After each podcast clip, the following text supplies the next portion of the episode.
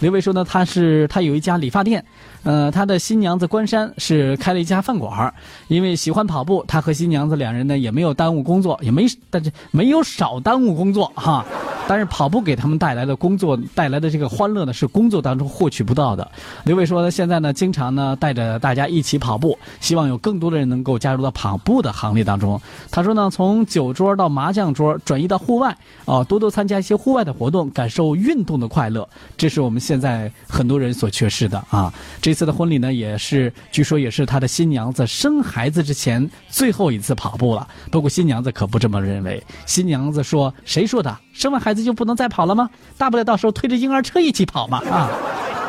我们是祝福这一对热爱运动的新娘子和新郎吧，然后呢，祝福这对新人，愿他们今后的运动生活当中能够获取更多的快乐，也希望他们将来的宝宝也像他们一样，能够更加的热爱户外的运动。